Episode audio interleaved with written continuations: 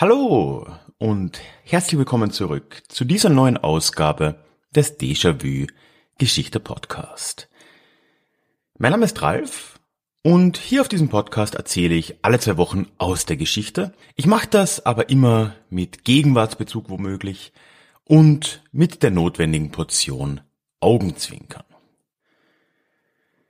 Diese Woche ist aber wieder mal eine etwas andere Episode dran. Ich bin nämlich nicht alleine hier, sondern habe mir sogar gleich zwei Gäste hier in den Podcast geholt, nämlich Daniel und Christo vom Neues vom Ballaballa Balkan Podcast. Falls du diesen Podcast nicht kennst, es ist der führende Balkan-Podcast Deutschlands, wobei zugegebenermaßen die Konkurrenz einigermaßen überschaubar ist, aber trotzdem ein sehr guter Podcast. Ich war letzte Woche, wenn du das hörst, bei den beiden Herren dort zu Gast. Wir haben über mehr oder weniger dasselbe Thema gesprochen wie jetzt hier, aber doch mit einem unterschiedlichen Winkel und vor allem auch in deutlich unterschiedlicher Länge. Also wenn du dir nach dieser Episode jetzt denkst, ach, das war ja unterhaltsam, da würdest du gern mehr davon hören, mehr darüber erfahren, dann kannst du auch eine ja mehr als einstündige Version des Ganzen beim Baller Balkan Podcast hören, wo noch vieles mehr zur Sprache kommt als das, was wir hier jetzt reden. Das Thema dieser Episode ist Nationsmythos oder sind Nationsmythen und hier insbesondere auf dem Balkan. Wir reden da über einerseits recht abstrakte Dinge, also sowas wie Nationsvorstellungen, Zugehörigkeitsgefühle, Identitäten. Wir reden aber dann vor allem um diesen Mythos, der um die Nation, um den Nationalismus, um die Zugehörigkeit zu einer Nation sehr bald und fast allerorts entstanden ist, nämlich diese Ideen von Homogenität und auch diese Ideen von dieser Zeitlosigkeit die Ewigkeit der Nation, die es irgendwie immer schon gegeben hat. So wird's zumindest dann ja oft dargestellt von Seiten der Nationalisten. Vor, vor 200 Jahren schon und auch heute noch. Gerade am Anfang, bevor wir jetzt reinstarten in das Gespräch, gleich am Anfang geht's zugegebenermaßen ein bisschen chaotisch zu.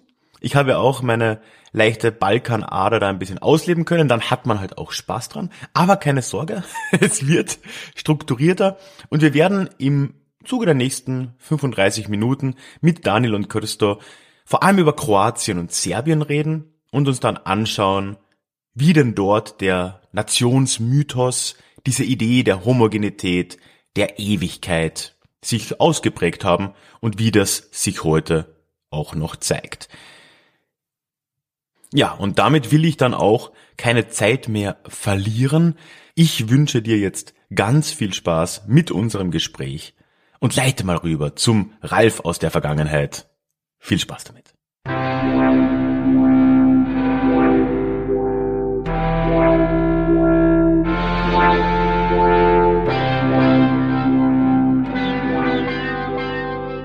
Ja, heute nehme ich mir hier mal ein bisschen ein Thema vor, das mehr Gegenwartsbezug hat, als unbedingt nötig wäre. Ich freue mich schon richtig auf die Kommentare, aber Hasskommentare kriege ich hier am Podcast sowieso viel zu wenig.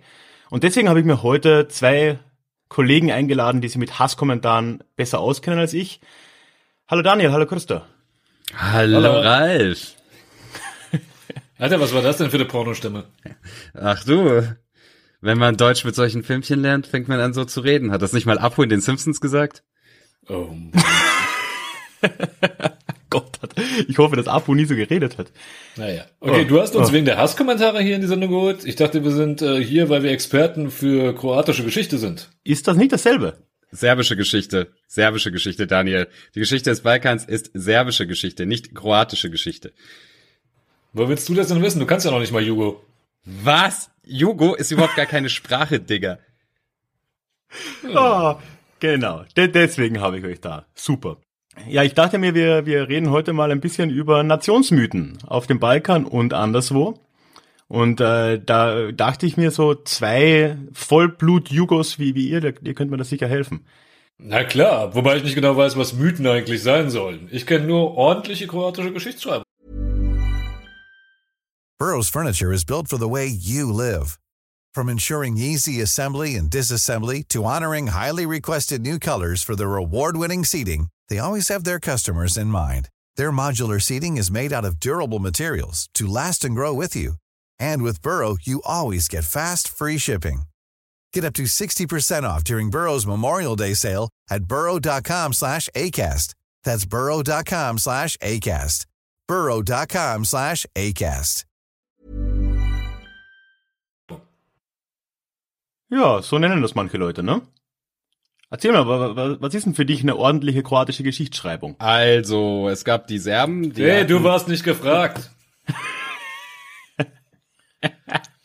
also, ich weiß ja nicht, ob ich es schon erwähnt habe, aber wusstet ihr, dass der erste kroatische König Tomislav auf dem Feld meines Vaters gekrönt wurde? Ja, das hast du schon mal erwähnt. Ach, das erzählst du jedes Mal. Immer wenn er drei Bier getrunken hat, erzählt er, dass der erste kroatische König auf dem Feld seines Vaters gekrönt wurde. Was er aber nie dazu erzählt ist, dass der 1925, Erwiesenermaßen. 1925 wurde er gekrönt und drei Jahre später ist er abgehauen, weil der keinen Bock mehr auf Kroatien hatte. Hat keiner mehr was von dem gehört. Hat einen Adria Grill in, in Deutschland irgendwo aufgemacht. Hat er. Serbische Geschichtsschreibung. Wann wurde er gekrönt? 1925? Hochinteressant. 1925. Ja, das muss, muss ein bisschen früher gewesen sein. Da fängt's schon an, da fängt's schon an. 925, du Nulpe. Ach, habe ich 1900. Tut mir leid, tut mir leid. Ich meine natürlich Oh 900. Mann, oh Mann, oh Mann. Ja, egal. Thema. König Tomislav. Auf meinem Feld. Dem Feld meines Vaters. Meiner Vorväter. Und wenn man so weit zurückgeht, wahrscheinlich, da habt ihr auch schon vor, ja, knapp, äh, 1000 Jahren, äh, 1100 Jahren ein Vorfahre von mir gelebt. Denn ihr müsst ja wissen, es gibt einfach eine Kontinuität, die sich in Kroatien, in dem heutigen Kroatien, in der heutigen Republik Kroatien widerspiegelt.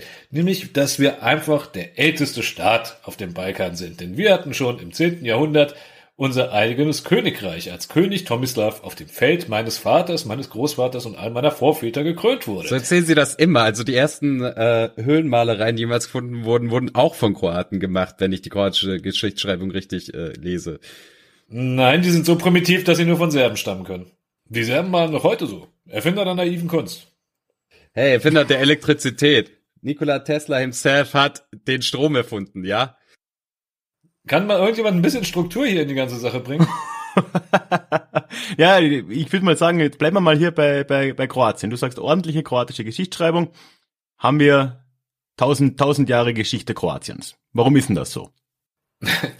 Naja, okay. Ich versuche es jetzt mal ein bisschen ernsthaft zu sagen. Ne? Also, ähm, wenn man mal ins Mittelalter zurückgeht, jetzt gibt es da viele Erzählungen, wie die Kroaten da hingekommen sind oder sonst irgendetwas. Aber es gibt eben, die kroatische Geschichtsschreibung setzt im 7. Jahrhundert mit dem Ankunft auf den Balkan an. Auch um die ranken sich viele Mythen. Und dann gibt es eine Menge Fürstentümer auf dem Balkan, insbesondere mit dem Gebiet des heutigen Kroatiens und Bosniens, die nominell sozusagen als Vorgängerstaaten Kroatiens gelten. Und den Höhepunkt des Ganzen erreichen wir dann tatsächlich im Jahr 925, wo, unklare Lage, was so die Quellen angeht, aber angeblich König Tomislav, erste von Kroatien, zum König von Kroatien gekrönt wurde und zumindest dem Mythos nach eben tatsächlich in Tomislavgrad. Eigentlich heißt die Stadt Duvno, aber sie wurde vor knapp 100 Jahren zu Ehren von König Tomislav dann äh, auch tatsächlich in ein Tomislavgrad benannt. Da kommt meine Familie tatsächlich wirklich her. Ähm, ich glaube, dieser letzte Punkt ist, dass meine Familie von da kommt, ist quellentechnisch am besten abgesichert in allem, was ich bislang erzählt habe. Warum ist das so interessant? Ähm, nun, Geschichte auf dem Balkan ist wie Fußball auf dem Balkan. Es gibt eigentlich nichts, was man nicht politisieren kann. Geschichte auf dem Balkan heißt immer, ist immer verbunden mit Ansprüchen. Das heißt, äh, auch mit territorialen Ansprüchen. Und die kroatische Erzählung geht halt tatsächlich dahin, sozusagen, wir hatten schon mal eine Eigenstaatlichkeit, äh, damals im 10. Jahrhundert, vielleicht sogar noch vorher. Und aus dieser Eigenstaatlichkeitserzählung von damals erwächst ja sozusagen auch der Anspruch äh, auf Territorien heute und auf eine Eigenstaatlichkeit, die älter ist eben als das, was früher Jugoslawien war. Und genau mit diesem Mythos hat man auch schon in den 90ern operiert, als man sozusagen eine historische Kontinuität des, äh, der eigenen Ethnizität und der eigenen Nation gerne begründen wollte. Ja, das heißt, wir haben da eine Mischung aus, nennen wir es mal historische Halbwahrheit, oder? Kann man das wahrscheinlich so sagen? Dass wir halt im Mittelalter, und das gilt ja nicht nur für den Balkan und nicht nur für Kroatien, gewisse Sachen wissen, andere Sachen wiederum nicht, so dass wir halt sagen können, okay, es gab 925 wohl diesen König Tomislav. Wir wissen aber nicht, was ein König damals wirklich bedeutet hat im heutigen Verständnis. Wir wissen auch nicht, was dann mit ihm passiert ist. Das hat könntest du ja schon äh, einigermaßen zynisch angemerkt. Der ist ja drei Jahre darauf spurlos verschwunden. Balkan Grell in Deutschland. Das Café King in Berlin geht auf ihn zurück, habe ich gehört. Ja, und das ist ja eigentlich nur so eine Phase der, der Geschichte, die einerseits lang her ist, andererseits im Fall von Kroatien echt kurz ist. Also Kroatien ist ja dann 100 Jahre später sowieso Teil Ungarns geworden oder 150. Das ist aber etwas, was heute als so ein Anschlusspunkt schon irgendwie als, als fast schon normal dargestellt wird in Kroatien, oder? Ja, klar. Also es gibt relativ wenig Zweifel daran in der öffentlichen Debatte, dass es diesen König Tomislav gab. Ähm, und dass das damals ein kroatischer Staat war. Ich meine, das Wichtige daran ist, dass man da sagt, da gibt es eine Kontinuität. Die Vorstellung ist, das sind unsere Vorfahren, ja, die sich dann auch sozusagen mehr oder minder reinblütig erhalten haben über tausend Jahre in ihrer Fortpflanzung. Weiter geht's dann halt damit, dass, ich meine, Tutschmann hat das als den tausendjährigen Traum der Kroaten formuliert den Traum vom eigenen Staat. Es gibt ja dann noch weitere Erzählungen vom Fluch von. Tausendjährige Träume sind immer richtig gut in der Geschichte. Das sind immer gut, ja. Ja, aber tausendjähriger Traum der Kroaten. Wörtliches Zitat von Tutman.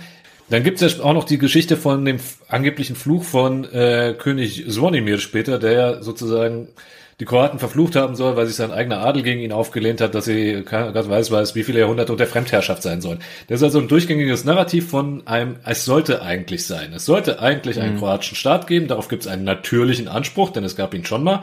Und äh, die ganze Geschichte dazwischen, wo Kroatien halt eben nicht eigenstaatlich war, aber natürlich trotzdem eine eigene, auch eigenständige Geschichte hat, ist äh, eigentlich nur die Geschichte einer Fremdherrschaft. Und das ist sozusagen der Mythos, der in Kroatien überwiegt. Das ist die Geschichtserzählung.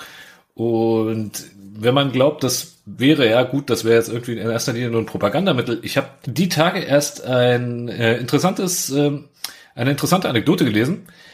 Es war im Jahr 1991, ne, kurz bevor dann der Krieg wirklich ausgebrochen ist in Kroatien, der Sezessionskrieg, gab es ein mhm. Angebot der EU an äh, sozusagen alle späteren Nachfolgestaaten, und zwar wurde da der Vorschlag bereitet, es gibt eine, einen relativ zügigen Eintritt Jugoslawiens in die EU und es gibt ein Milliardenprogramm, also fünf Milliarden Soforthilfe, damit sich die ähm, Wirtschaft stabilisiert, was ja so ein Faktor war. Die einzige Bedingung war, man geht nicht aufeinander los und es sollte zumindest so eine Art lose Konföderation sein und alles andere könnte man danach verhandeln. Ähm, das wurde von zwei Leuten grundweg abgelehnt. Das eine war Slobodan Milosevic, der wollte einen Zentralstaat haben. Und der andere war natürlich Franjo Tutschmann. Und was hat Franjo Tutschmann gesagt? Franjo Tutschmann konnte diesen, also es war eine Konferenz, die da war, wo auch Jacques Delors dabei war und der das Ganze dann vorgeschlagen hat. Und er sagte, äh, nein, es geht nicht. Er müsse den äh, kroatischen Staat von vor tausend Jahren wiederherstellen. Das sei seine historische Mission. Das ist halt echt, also das kann man sich so, korrigiere mich, wenn ich das jetzt falsch sehe, aber in, in Deutschland halt seit 70 Jahren de facto nicht mehr vorstellen, dass mit so einer entfernten Geschichte irgendwie Realpolitik gemacht wird. Das ist, es mutet fast schon absurd an, oder? Nicht? Kann man sagen. Das, das Fast streich mal raus, bitte. streich das fast. Ich meine, wir könnten ja gut, dass wir zwei Sendungen zum Thema machen. Hast du eigentlich schon erwähnt, dass wir ein, äh, dass das hier ein äh, Podcast, wie heißt es denn, Crossover ist? Äh, das habe ich sicher, werde ich haben erwähnt im Intro oder im Outro, dass ich noch aufnehmen werde. Ja, Aber also. ja, wir können es auch jetzt sagen. Äh, es gibt natürlich auch noch eine, eine andere, eine, eine andere Episode beim, bei den äh, lieben Kollegen vom äh, Balla Balla Balkan. Nein, wie heißt er? Neues vom Balla Balla Balkan Podcast. Endlich spricht jemand mal den Namen richtig aus. Ja, ja. Und äh, was ich dann unten äh, verlinken werde, selbstverständlich. Äh, da kann man dann nochmal ganz tief reintauchen. Da, da reden wir dann äh, wirklich über Gott und die Welt am Balkan und äh, vor allem breiter, was die Länder angeht, was die Zeiten angeht äh, und noch viel mehr Palaber. Also äh, auf jeden Fall hörenswert. Aber ein bisschen was kann man ja auch hier noch erzählen. Ja, aber natürlich ist es absurd. Aber mit diesen Geschichtsmythen und das, man muss ja noch sagen, alles was das Mittelalter betrifft, ist ja fast noch das harmloseste. Gut, dass wir nicht über den Zweiten Weltkrieg reden, wird einfach Politik gemacht auf dem Balkan. Ja, und vor allem war es ja damals, gut, okay, im Zweiten Weltkrieg der sogenannte unabhängige Staat Kroatien war zwar natürlich nur von Hitlers Gnaden, aber auch damals gab es ja genau die gleiche tausendjährige Staatstheorie schon. Also man hat ja auch damals schon darüber geredet, so ist es ja nicht, ne? So ist es, so ist es. Wobei man eine ganze Menge in diesem Staat geredet hat. Man hat ja auch behauptet, die Kroaten wären keine Slawen, sondern stammen von Goten ab. Aber das ist schon wieder ein anderes Thema. ja, und von Ariern, aber da haben wir ja äh, ausführlich drüber geredet. Oh ja. in, in eurer Episode. Ja, also das ist wirklich etwas, was äh, nach wie vor einfach eine Riesenrolle spielt und es ist halt, und darum soll es ja vielleicht ein bisschen jetzt gehen in, in, in der Episode hier, dass diese Nationsmythen, und das ist ja ein ganz klassischer Nationsmythos, unglaublich einflussreich sind politisch, unglaublich etabliert sind und unhinterfragt sind und teilweise halt wirklich auf, auf Sachen zurückgegriffen wird, die mit der heutigen Welt und mit dem heutigen Staatswesen überhaupt nichts zu tun haben. Und das ist in dem Beispiel ja auch ganz deutlich. Also so der heutige Staat Kroatien, die Republik Kroatien hat nichts mit dem zu tun, was ein Staat unter diesem König Domislav unter Umständen war. Es hat nicht äh, damals keine wirklichen Grenzen gegeben wie heute. Es gab keine Staatsbürgerschaft. Es gab auch sonst eigentlich nichts. Es gab auf keinen Fall eine Nation. Die Leute damals haben sich sicher nicht als Kroaten bezeichnet. Zumindest nicht das einfache Volk. Und trotzdem ist es halt einfach so ein elegantes, wunderbares, tausendjähriges Meisterstück jetzt so, hier, die, die, die Nation gab's immer, die gab's damals, die gibt's heute und dazwischen wurde sie unterdrückt. Und das ist einfach so, ne? Das ist echt irre. Ja, es ist irre. Es ist auch, ich will jetzt Leute nicht, eigentlich, das hier ist ein Geschichtspodcast, deshalb erlaube ich mir doch ein bisschen, Leute ein bisschen zu langweilig, nämlich mit der Quellenlage zu König Tomislav. Es ist ja jetzt nicht so, als ob ganz zweifellos erwiesen wäre, dass es den Mann überhaupt gab. Äh, es gibt Dokumente, die sehr nahelegen, dass es ihn gab, also unter anderem ein Schriftsatz des Papstes jener Zeit und wohl auch andere Schriftsätze, aber gleichzeitig, wenn es um die kroatische Geschichte äh, Kroatiens im Frühmittelalter geht, äh, ist ein Hauptwerk, das immer zitiert wird, das berühmte De Administrando Imperio. Das ist eine Schrift des byzantinischen Kaisers Konstantin VII. Und äh, auf diese Schrift referieren kroatische Nationalisten auch immer, weil dann vor allen Dingen auf den Abschnitt, wo er erzählt, wie mächtig die Kroaten sind. Gott weiß, wie viel tausend Schiffe sie haben und äh, wie viel zehntausend Mann unter Waffen und sonst irgendetwas. Ja, also mal ganz davon abgesehen, dass man da sich auf Kaiser Konstantin nicht wirklich verlassen kann, weil er möglicherweise ja Interesse hat, die Kroaten als stärker darzustellen, als sie sind, weil er es irgendwie nicht geschafft hat, dieses Land seinem Imperium einzuverleiben, das ja auch irgendwann teilweise und größeren Teils zum byzantinischen äh, Imperium gehört hat. Es ist ganz interessant, auf diese Schrift, auf die sozusagen ganz viel rekurriert wird, wenn es darum geht, irgendwie frühmittelalterliche Geschichte Kroatiens zu rekonstruieren, da taucht eine Person überhaupt nicht auf. König Tomislav. ja, gut, ja.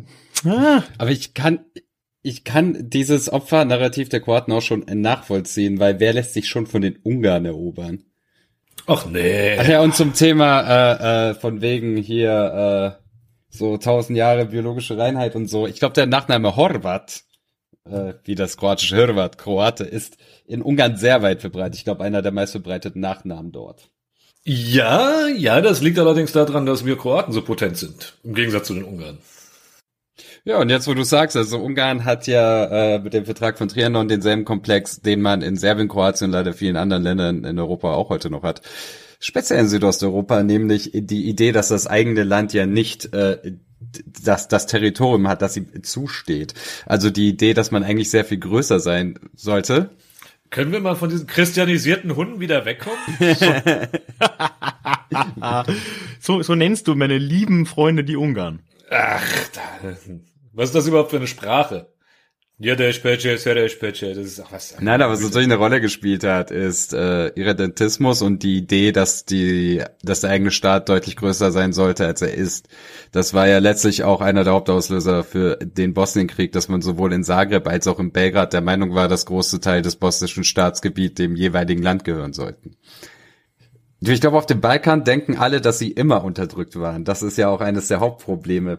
Und es wird dann historisch immer begründet mit irgendwelchen Geschichten, äh, die man sich relativ äh, vage aus den letzten tausend Jahren pickt. Aber in Wirklichkeit geht es eigentlich meistens um politische Ansprüche heute und um die Interpretation des letzten Bürgerkrieges. Ja, aber dann reden wir doch mal über die Könige der, der, der Opferrolle am Balkan. Das sind ja trotzdem nicht die Kroaten. Weil da macht man, da kann man den Serben, glaube ich, nicht so schnell was vormachen. Na, die Serben sind schon äh, die Könige des Opfernarrativs. Also es ist ja jetzt und ähm, ich will mich darüber jetzt überhaupt nicht lustig machen. Also die Bombardierung Jugoslawiens begann jetzt vor knapp über 20 Jahren. Der Jahrestag äh, war jetzt erst vor einigen Tagen des, des Beginns der Bombardierung der damaligen Bundesrepublik Jugoslawiens, sprich vor allem Serbiens und Montenegros. Und ähm, das ist natürlich das gute Recht äh, äh, aller Menschen, um die zivilen Opfer zu trauern ähm, und äh, auch diese Bombardierung für falsch zu halten. Aber das Interessante an der Debatte in Serbien ist halt, ähm, also wenn man es sich wüsste und es sich so anschaut, kriegt man manchmal das Gefühl, die ganzen 90er wären völlig in Ordnung gewesen, ist da überhaupt nichts passiert, es hätte nicht irgendwie schon vier Kriege davor gegeben. Und dann kam auf einmal, die NATO hat Serbien bombardiert und ihnen grundlos das Kosovo weggenommen. Also den Eindruck könnte man kriegen, wenn man in den letzten Tagen sich serbische Medien angeschaut hat.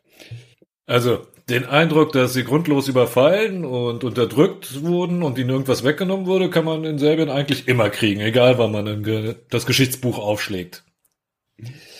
Das stimmt. Also ich bin, äh, ich sage es nochmal, ich bin kein Experte für mittelalterliche serbische Geschichte. Das sage ich nicht aus Koketterie, sondern das sage ich, weil falls ich etwas Falsches sage und uns hört ein Experte zu, äh, entschuldige ich mich schon mal im Voraus. Wir beruhigen dich, wir glauben es dir. okay. Also so die ersten, in Anführungsstrichen, serbischen Fürstentümer haben sich dann irgendwann im Laufe des, naja, also so im zweiten, 13, im 12., 13. Jahrhundert hatten die dann eine gewisse Relevanz erreicht, eine gewisse Größe auch.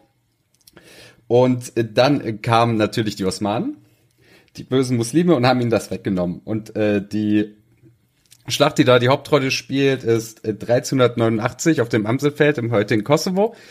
Ähm, dort gab es eine unglaublich große Schlacht mit ja, grob geschätzt 40 bis 70.000 Teilnehmern für die damalige Zeit schon sehr groß. Und die wird heute eben so imaginiert, dass die Serben dort sich geopfert haben, um Europa vor dem Islam zu bewahren. Das ist ja auch ein Diskurs, den man äh, öfter hört, einer, auf den sich die Kriegsverbrecher der 90er Jahre in Serbien bezogen haben und äh, in Bosnien-Herzegowina. Ja, Mladic und Karadzic haben sich darauf bezogen und auch der Attentäter von Christchurch wiederum beruft sich natürlich auf äh, diese Idee, dass äh, bestimmte Völker immer mal wieder Europa vor dem Islam gerettet haben. Also das nennt man Torwächtermythologie, so nennt es der Soziologe Tudor Kulic. Und das ist eben die Idee, wir haben Europa vor dem Islam gerettet, äh, woraus dann auch immer geschlussfolgert wird, dass man Europa auch heute wieder vor dem Islam retten muss und dass dafür, naja, im Zweifel äh, äh, auch gewisse Mittel wie ein rechtsextremer Terroranschlag äh, zu äh, zu brauchen sind. Also das ist ja die, die, die Idee und das Weltbild, das da dahinter steckt. Aber zurück zum Opfermythos der Serben. Also die Idee ist halt, dass man vom Osmanischen Reich überrannt wurde, äh, dass man dann jahrhundertelang äh, nicht eigenständig sein durfte. Wobei, also die Geschichte des Osmanischen Reiches und äh, der Serben im Osmanischen Reich ist ziemlich komplex. Ich, diese 400 über 400 Jahre jetzt ein paar Sätzen zusammenzufassen, ist schwierig, weil die Phasen sich sehr unterschieden haben. Also es gab wahrscheinlich auch Phasen, in denen es vielleicht für Menschen, die dort leben, angenehmer war, Teil des Osmanischen Reichs zu sein, als in äh, einen von ich weiß nicht wie viel Kriegen, die sonst in Europa geführt wurden, äh, äh, zu sein. Aber jedenfalls hat sich dann im 19. Jahrhundert und das ist das Ding. Also die serbische Nationalidentität, die wirklich eine Kontinuität hat, äh, kam mit der Idee des Nationalstaats auf, der auch in anderen Teilen Europas aufkam. Und das ist etwas, das im, vielleicht zu Beginn des 19. Jahrhunderts wirklich aufkam. Hey, it's Ryan Reynolds and I'm here with Keith, co-star of my upcoming film If, only in theaters May 17th. Do you want to tell people the big news? All right, I'll do. it. Sign up now and you'll get unlimited for $15 a month in six months of Paramount Plus Essential Plan on us. Mintmobile.com slash switch. Upfront payment of $45 equivalent to $15 per month. Unlimited over 40 gigabytes per month. Face lower speeds. Videos at 480p. Active Mint customers by 531.24 get six months of Paramount Plus Essential Plan. Auto renews after six months. Offer ends May 31st, 2024. Separate Paramount Plus registration required. Terms and conditions apply if rated PG. kam.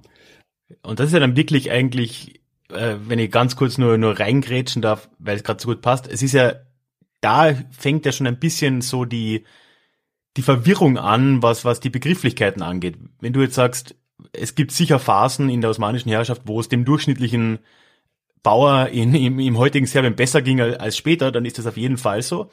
Und jetzt im Nachhinein wird das dann immer so gesagt, ja, das ist ja gar nicht möglich, dass es damals besser war, weil ja das Serbentum, die Nation unterdrückt war. Und vor dem 19. Jahrhundert braucht man darüber gar nicht großartig diskutieren, weil ein Serbentum in dem Sinn gab's nicht. Es gab äh, eine Selbstdefinition vielleicht als orthodoxer Christ, aber selbst die hatten ja im, im Osmanischen Reich durchaus ihre Freiheiten.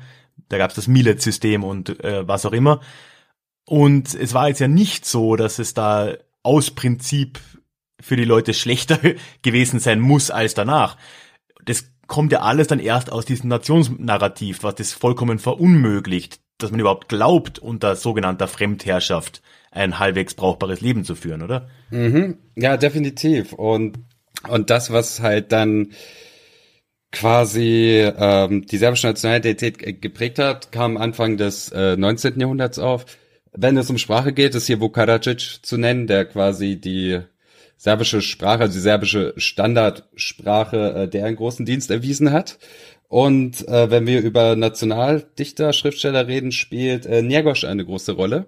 Njegoš ist eigentlich ein äh, montenegrinischer Autor, äh, allerdings zu einer Zeit, als man, glaube ich, zwischen Montenegrinern und Serben jetzt, also äh, also wie soll ich sagen, ähm, ich, ich glaube, man hat sich da schon sehr nahe gefühlt. Also es war, man hat das eher betrachtet, wie man heute Bayern und Deutsche betrachten wird und glaube ich nicht so sehr als zwei völlig verschiedene Nationen. Also Njegoš ist auch sehr wichtig für das serbische äh, Nationalnarrativ und bei ihm, also wenn man Njegoš heute liest, und weiß, was äh, Ende des 20. Jahrhunderts äh, auf dem Balkan passiert ist, dann könnte man zu der Idee gelangen, okay, die haben schon immer Muslime gehasst. Ähm, ich finde nur, dass man bei der Lektüre von Jegosch vielleicht auch kritisch anmerken darf, dass er zu einer Zeit geschrieben hat, in der das serbische Nationalbewusstsein sich entwickelte und es ja durchaus eine Berechtigung gab, äh, gegen die osmanische ja, Fremdherrschaft vorzugehen. Äh, darf ich mal kurz erwähnen, dass du, du, Du tust ja so, als wäre er einfach nur ein Nationaldichter. Peter II., äh, Petrovic Njegoš, äh, der war Fürstbischof von Montenegro. Also, der war nicht irgendwer, ja? Also, mal so nebenbei, ja? Ja gut, Goethe war auch mein Minister. Ähm, Kannst du als stolzer Serbe denn eigentlich den Bergkranz von Njegoš zitieren? Äh, nein, natürlich nicht, aber äh, du wirst, oh. nein, du wirst. ah, selbst ich kann das. Das spricht Bände. Der äh, damals beste Freund meines Vaters und meiner Mutter, als meine Mutter mit mir schwanger war, der konnte das. Äh, du kannst den Bergkranz nicht zitieren. Ja. Fresse. Was bist denn du für ein Serbe? Äh, ey, Mann, ich bin da nicht besonders gut drin, weil ich, ich habe jetzt auch wieder irgendwie ein kritisches Kommentar geschrieben zu, zu dem Narrativ, dass die Serben die Opfer der Jugoslawienkriege waren und dann kam auch gleich so ein Kommentar zurück, änder deinen Namen. Ich habe einen sehr serbischen Namen und die Leute sehen dann, dass ich kritisch Sachen über Serbien schreibe und das passt dann nicht. Und dann denken die sich, ja, erzähl okay, mal, mach, erzähl mal, was an deinem, Na an deinem Nachnamen so serbisch ist. Hä? Wer ist denn der Lazarevic? Also ich meine, wer ist denn der Lazar? König Lazar. Nee, Prinz Lazar eigentlich, oder? Fürst. Mann, Fürst Lazar, pardon, ja, ja, ja. Nee, der hat natürlich äh, äh, äh das Serbentum und Europa vor dem Islam verteidigt als äh, König serbischer Fürstentümer, die heute als Ursprung des Serbentums imaginiert werden. Wobei viele Serben, ich glaube, also wenn man denen korrekterweise auch erzählt, dass da sehr viele Leute mitgekämpft haben, die eher ja, Kroaten waren oder eher eine Sprache hatten, die eher dem Albanischen ähnlich ist als dem Serbischen, das hören die auch nicht gerne. Aber das war natürlich keine rein serbische Armee, die sich äh, gegen eine rein türkische Armee gestellt hat, wie das heute dargestellt wird. Das war ja völlig äh, anders. Ja, da waren ja auch immer wieder dann irgendwelche Truppen aus Ungarn und aus Venedig und keine Ahnung was mit dabei. Also das ist ja, äh, das irgendwie zu nationalisieren macht ja überhaupt keinen, Ja, keinen und Sinn. gerade Südosteuropa, also wenn es etwas gibt, was die Geschichte dieser Region, des, äh, dessen, was man heute vielleicht als Balkan bezeichnet, äh, wirklich zusammenfasst, dann ist es vor allem Pluralismus, dann ist es Vielfalt und dann ist es das Zusammenleben von Menschen auf engstem Raum, die sehr, sehr viele verschiedene Sprachen sprechen. Aber das ist eben genau die Geschichte, die den meisten nationalen Narrativen nicht in den Vordergrund gerückt wird. In den Vordergrund gerückt wird immer das äh, Trennende, die eigene Nation und für die wird dann auch eine Kontinuität geschaffen, die gefälligst durchgängig zu sein hat. Und trotzdem redest du wieder um den heißen Brei. Sag doch mal, was ist die große Leistung von Fürst Lazar? Hm? Hä? Was ist die große Leistung? Was hat er gebracht? Nee, sag doch mal. Sie er hat sich den Kopf abschlagen lassen. Mann, Mann, Mann. Und das ist der bedeutende Fürst in eurer Geschichte, ey. Ey, aber der Sultan, Moment, der, der Sultan, der Sultan ist auch draufgegangen. Die Serben, nein, also es ist jetzt mal im Ernst, ja. Ja, aber nicht also die Serben glauben, die Serben glauben, sie haben diese Schlacht gewonnen, ähm, weil der Sultan dabei umgekommen ist und weil sie die Osmanen äh, 1389 erstmal zurückschlagen konnten. Das Ding an der ganzen Geschichte ist natürlich, dass die serbischen und den mit ihnen verbündeten Truppen damit quasi völlig platt waren, die Osmanen aber äh, noch über Jahrzehnte Nachschub holen konnten und die ganze Region äh, dann im Nachhinein eben relativ schnell erobert haben. Also die Idee diese in Serbien äh, äh, verbreitete Idee, dass äh, die Serben diese Schlacht ja eigentlich gewonnen hätten äh, und auch die moralischen Sieger der ganzen Sache sind, ich bin mir nicht so sicher, ob das stimmt. Äh, Im besten Fall ein Unentschieden, würde ich mal behaupten. Aber ähm, naja. Ja, Aber passt ja auch wieder ins Op- Opfernarrativ. Äh, Es passt ja eigentlich sogar ziemlich schlecht ins Opfernarrativ, wenn man das jetzt gewonnen hätte. Also es, es ist schon gut, dass man die verloren hat, die Schlacht. Also ich verstehe auch gar nicht, warum in der Logik dann irgendjemand drauf pochen würde, man hätte die gewonnen. Passt ja nicht. Ja, aber was ich mir dann oft, oder eine Frage, die ich mir oft stelle, ich weiß nicht, wie ihr das sehen würdet, gerade so in, ich habe irgendwann mal auch so Nationalismusstudien und so studiert, ja, sowas gibt's. Und da gibt's so eine Theorie, dass halt einfach ein Grundproblem am Balkan, gerade wenn man jetzt auf die 1990er Jahre schaut, halt das ist, dass 150 Jahre vorher dieses Nationskonzept, was da irgendwie hingetragen wurde, woanders vielleicht richtig und, äh, und passend war, da wird dann oft auf Frankreich oder auf England verwiesen. Und dann wird halt gesagt, ja, aber am Balkan oder man könnte auch sagen in Deutschland ist es äh, nicht, nicht angemessen. Ich bin da immer sehr kritisch und sage so, naja, also wenn, dann ist das Nations, die Nationsidee überall gleich bescheuert. Aber würdet ihr dann einen Unterschied machen? Würdet ihr sagen, der, der Balkan hat da irgendwie eigene Startprobleme nochmal mitgebracht, die anderswo nicht so vorherrschen? Oder ist das schon etwas, was einfach ein, Also- ein Problem der Idee an sich Willst du ist? Daniel oder soll ich? Ja, dazu will ich erstmal was sagen. Also ich glaube, das Problem bei dieser Auffassung von Geschichte auf dem Balkan äh, ist dann ein geschönter Blick auf die eigene Geschichte. Also wenn man sich gerade mal Frankreich und die Nationenbildung in Frankreich anschaut, was die dann alles an erzwungener Homogenisierung durchführen mussten, damit man da von einer einheitlichen äh, Nation sprechen kann, ist ja schon nicht mehr schön. Ja? Äh, sprechen wir von dem Aufstand in der Vendée während der Französischen Revolution, sprechen wir mal darüber, was die äh, Bretonen alles mitmachen mussten, sprechen wir mal über die Auslöschung des Okzitanischen und so etwas. Also ähm, das Problem in der Wahrnehmung ist, dass da irgendwie in Westeuropa in so einem Narrativ dann auch wieder irgendwie so alles Barbarische und äh, Chaotische und Mordende wird dann irgendwie auf den Balkan wieder projiziert. Dabei ist die Nationenwerdung in äh, Europa, äh, also in Westeuropa, nun keineswegs friedlicher verlaufen als, als auf dem Balkan. Im Balkan kam sie halt etwas später. Und vielleicht, vielleicht, das kann man darüber diskutieren, war diese Idee von äh, Nation als einem äh, einer homogenen Volksgemeinschaft, die ja dann sozusagen aus Westeuropa tatsächlich importiert wurde, denn die Lebenswirklichkeit über Jahrtausende, gerade auf dem Balkan, war die von einem durchlässigen Zusammenleben von verschiedensten Ethnien und Religionsgruppen. Ja, das war einfach die Realität. Und da wurde dann irgendwie dieses Konzept von Nation als einer möglichst homogenen Volksmasse irgendwie drüber gefropft. Ja, wo es bestenfalls, bestenfalls zwei Religionen in einem Staat geben kann, aber best, besser, besser noch nicht mal das. Ja, dem habe ich eigentlich nicht viel hinzuzufügen. Also diese in Frankreich und Deutschland verbreitete Idee, dass es äh, eine äh, äh, äh, homogene Nation gibt. Also das ist ja etwas, was durch äh, Zwang geschaffen wurde, was Daniel ja schon gerade dargestellt hat. Und das ist übrigens etwas, das in Europa gar nicht überall üblich ist. Also in Belgien hast du immer Probleme mit der Regierungsbildung, weil Flamen und Wallonen oft nicht miteinander können. Ich war jetzt kürzlich in Katalonien in Urlaub, da gibt's auch viele Freunde, die nicht so Fan vom spanischen Zentralstaat sind. Und ich glaube einfach, dass äh, diese naja, diese, diese, diese Naz Nationenbildung, die auch oft mit Gewalt einhergegangen ist, eben in anderen Regionen ähm, in einer gewissen Form durchgeführt wurde, wie sie in Südosteuropa oder im, in den Nachfolgestaaten, also im ehemaligen Jugoslawien eben nicht stattgefunden hat, ja. Es gab da nicht wie in Italien das Piemont, das dann irgendwie ähm, äh, alle äh, zu einer Nation hat werden lassen, mit welchen Mitteln auch immer. Hm. Wobei man könnte jetzt auch argumentieren, in, in, Italien sonderlich erfolgreich war das auch nicht. Die haben auch Regionalismen noch und nöcher. Also es ist jetzt ja nicht so, dass das immer so, so sauber abgetrennt ist, wie es von außen dann vielleicht wirkt. Also es ist jetzt ja nicht, das, das ist für mich eigentlich das, das ja, aber das ist doch interessant. In Italien wird das dann irgendwie als sympathische Eigenheit dann verkauft, ne? Aber wenn das irgendwie auf dem Balkan passiert, ist das dann irgendwie Tribalismus. Irgendwie aus der Steinzeit übrig geblieben, ne? Ja, oder auch, ist ja auch in Deutschland so. Ich meine, die Eigenheiten der Bayern werden somit äh, ein, ja, fast schon ulkig irgendwie wahrgenommen anderswo und das ist halt einfach so, so eine kleine Besonderheit. Aber niemand würde jemals in Frage stellen, dass halt Bayern Deutsche sind. Und einfach weil es halt ein paar Jahrzehnte oder halt ein Jahrhundert Verzögerung gibt, ist das plötzlich am Balkan ganz was anderes.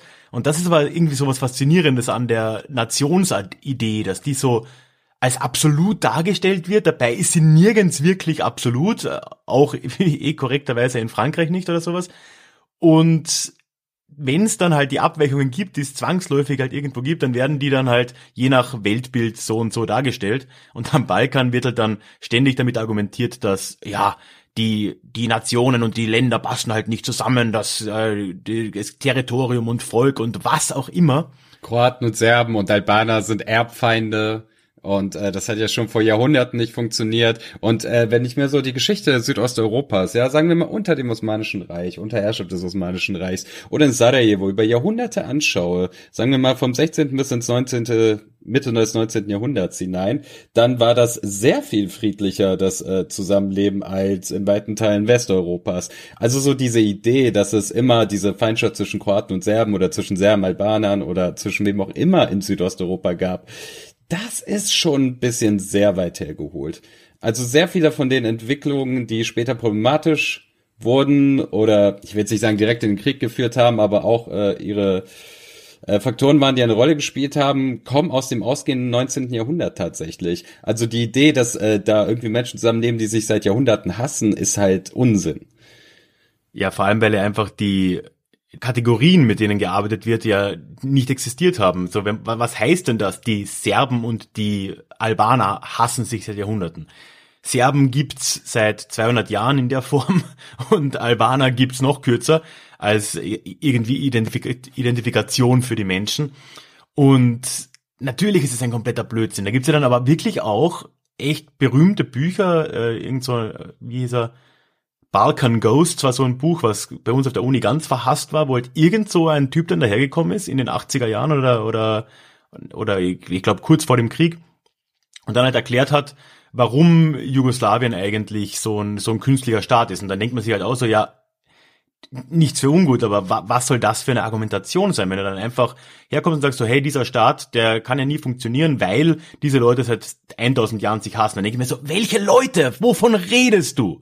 Ja, auch dieser künstliche Staat Jugoslawien. Ich meine, das ist ja ein Narrativ, das übernehmen die dann direkt von den Nationalisten in Serbien und Kroatien. Ihr wisst nicht, was an Jugoslawien jetzt künstlicher sein soll als an Kroatien, Serbien oder von mir aus der Bundesrepublik Deutschland. Ja, also ich meine, es ist nur eine Frage der Zeit. Ich meine, gut, in der Bundesrepublik sagst halt, okay, die gibt's halt seit 140 Jahren von mir aus in irgendeiner Form mit dem Deutschen Reich, das ist ja auch keine lange Zeit. Es ist alles irgendwann mal erfunden worden. Und so hat man jetzt halt den kroatischen Staat erfunden und die kroatische Nation hat man halt vor 100 Jahren erfunden. Und ja, in irgendeiner Form von erfundenem Staat äh, wird man halt immer leben anscheinend. So, das ist eigentlich ein schönes Schlusswort. Das ist eigentlich ein schönes Schlusswort. Haben wir jetzt über Nationsmythen geredet? Schon ein bisschen, oder? Ja, und wie gesagt, haben wir ja auf dem Podcast von Daniel und äh, Christo bei Balla Balkan ja auch eine Folge gemacht. Und generell äh, will ich jetzt jedem mal empfehlen, da vorbeizuschauen. Was macht ihr denn auf eurem Podcast so? Wir berichten über den Balla Balkan. Wir bringen einmal im Monat eine Folge raus, zumindest versuchen wir das. Und wir nehmen uns immer verschiedene Themen vor. Das letzte Thema war jetzt natürlich Geschichtsmythen. Das ist die Folge, wo du unser Gast bist. Und äh, in der Folge davor ging es um den Weltfrauentag. Da haben Daniel und ich mal den Mund gehalten und zwei Kolleginnen zu Wort kommen lassen über die Lage von Frauen und Frauenbilder äh, auf dem Balkan. In der Folge davor ging es um Sprache. Und so machen wir das eben jeden Monat, nehmen uns ein Thema heraus oder ein bestimmtes Land und erzählen dann so ungefähr eine Stunde drüber. Und zwischendrin kommen noch die News aus dem Balkan. Und außerdem haben wir den geilsten Jingle aller Podcasts. Es ist ein wirklich, wirklich schöner Jingle. Ich bin echt neidisch. Und wenn der Künstler mit seinen Monologen, wenn der Künstler zwischendurch irgendwann mit seinen Monologen fertig ist, darf ich auch mal was dazu sagen. Aber okay, so kennt man sie ja, die Serben. Ja, also Konzept ist Palaver und Polemik und wenn ihr mehr erfahren wollt, www.ballaballa-balkan.de. Mehr muss man nicht sagen. Ja, ich haue auch unten noch einen Link rein und so weiter, das, das, das findet man. Ja gut, dann sage ich danke, dass ihr hier wart. Beziehungsweise danke ich, danke, dass ich bei euch war. Lakonoc, Ralf. Ja, Lakonoc. Lakonoc.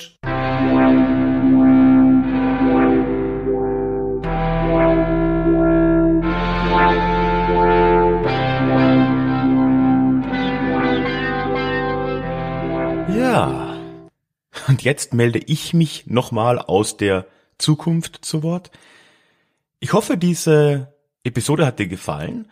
War ja doch mal was anderes, so zu dritt eine Folge zu machen, ist gleich wieder eine ganz andere Dynamik. Und ich hoffe trotzdem, dass trotz alles Palavers wir ein paar wichtige Dinge da angesprochen haben. Daniel und auch Christo haben ja schon drüber geredet. Hör dir gerne doch mal ein paar Episoden des Baller Baller Balkan Podcast an. Wie gesagt, führender Balkan Podcast Deutschlands. Vor allem aber ein wirklich unterhaltsamer und lehrreicher und lustiger Podcast. Das lohnt sich auf jeden Fall. Ich packe in die Show Notes auch den Link zu der Website von den beiden und auch zur Episode von letzter Woche, wo ich beim Baller Balkan Podcast zu Gast war. Dann haben wir jetzt gerade gegen Ende der Episode ja sehr viel über äh, Nationstheorien geredet und das, dieses Stichwort Erfindung der Nation ist jetzt ein paar Mal gefallen und es klingt jetzt irgendwie wie ein recht hartes Stichwort, ist aber tatsächlich etwas, was in der Forschung so auch immer wieder genannt wurde. Und ich dachte mir, ich habe tatsächlich Nationalismusstudien auch mal studiert. Ich gebe da mal eine kleine Zusammenfassung dieser Theorien auf dem Blog. Dann kannst du, wenn dich das interessiert, dich da nochmal parallel einlesen. Diese Idee der erfundenen Nation, die kam von einem gewissen Benedict Anderson, klingt im Englischen übrigens ein bisschen besser. Imagined Communities war seine, sein, sein Originaltitel. Ja, ich schreibe da einfach mal ein bisschen was dazu zusammen, was da so ja, theoretisiert wird und hoffe du, ja, wenn dich das interessiert, lernst da noch ein bisschen was, wie man denn das Konzept einer Nation auch wissenschaftlich aufbereitet aktuell. Dann findest du natürlich, ich habe es jetzt anfangs ausnahmsweise mal nicht gesagt, das macht's aber nicht weniger wichtig, du findest in den Show Notes einen Link zu meiner Website, wo ich dir alles über den Déjà-vu-Geschichte Newsletter erzähle. Wenn du hier öfter zuhörst, dann weißt du ja, das ist für mich so eine Herzenssache, weil der Newsletter für mich die beste Möglichkeit ist, mit dir, mit meinen Hörern in Kontakt zu treten. Du bekommst dann dort, wenn du dich anmeldest, regelmäßig zwei bis dreimal im Monat die neuen Episoden zugeschickt. Du bekommst auch neue Blogartikel und sonstige, ja, wenn es mal wichtige Informationen gibt, bekommst du das alles in diesem Newsletter. Und natürlich hast du auch jedes Mal die Gelegenheit, mir direkt dort zu antworten, mir eine E-Mail zu schreiben. Ich antworte dort wiederum selbstverständlich auch, also können wir da auch ganz nett ins Gespräch kommen. Und als kleines Dankeschön für die Anmeldung gibt es auch noch eine kostenlose extra Bonus-Episode dieses Podcast. Also schau dir das gerne an. Link in den Show Notes, beziehungsweise auch direkt auf meiner Website ralfgrabuschnick.com slash newsletter. Ja, und ganz am Ende will ich noch darauf hinweisen, man kann diesen Podcast auch finanziell unterstützen. Und ich habe alle Möglichkeiten, wie du das machen kannst, auf der Website mal zusammengetragen. Auch dazu Link in den Show Notes oder direkt auf der Website, auf der Über mich Seite. Diese Woche möchte ich mich ganz herzlich bei Martin und Mark für eure Unterstützung bedanken. Vielen Dank, das bedeutet mir sehr viel. Jetzt lassen wir es gut sein. Die Osterfeiertage sollen ja noch genossen werden. Ich bin jetzt die nächsten zwei Wochen mal unterwegs. Wir hören uns aber danach wieder. Ich gehe passenderweise, fahre passenderweise auf den Balkan die nächsten zwei Wochen. Allerdings leider weder Kroatien noch Serbien, dass ich diese Mythen großartig überprüfen könnte, sondern es wird Albanien, Nordmazedonien, wie es heißt. Und der Kosovo, freue mich auf jeden Fall trotzdem schon sehr darauf. Ja, und wir hören uns dann danach im Mai in unserem nächsten Déjà-vu. Tschüss.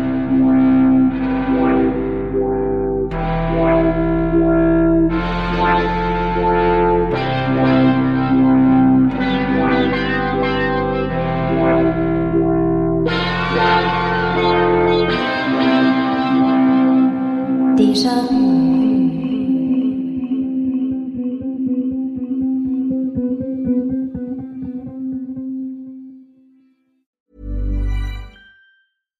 when we're on a budget, we still deserve nice things. Quince is a place to scoop up stunning high-end goods for 50 to 80% less than similar brands. They have buttery soft cashmere sweaters starting at $50, luxurious Italian leather bags, and so much more. Plus, Quince only works with factories that use safe, ethical, and responsible manufacturing. Get the high-end goods you'll love without the high price tag with Quince. Go to quince.com slash style for free shipping and 365-day returns.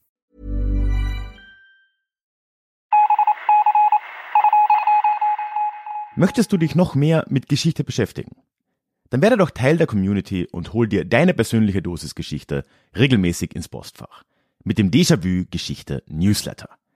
Dort erwarten dich abwechslungsreiche Geschichte-Häppchen, zweimal im Monat direkt in dein E-Mail-Postfach, Austausch mit mir, ich kann dich erreichen, du kannst mir direkt antworten und ich melde mich auch garantiert wieder zurück. Und als Dankeschön das exklusive Hörbuch Psoffene Geschichte, wie Alkohol die Geschichte prägte. Direkt zum Download nach deiner Anmeldung. Alle weiteren Infos zum Newsletter findest du verlinkt in den Show Notes oder auf ralfgrabuschnik.com slash newsletter. Ich würde mich sehr freuen, dich dort begrüßen zu können.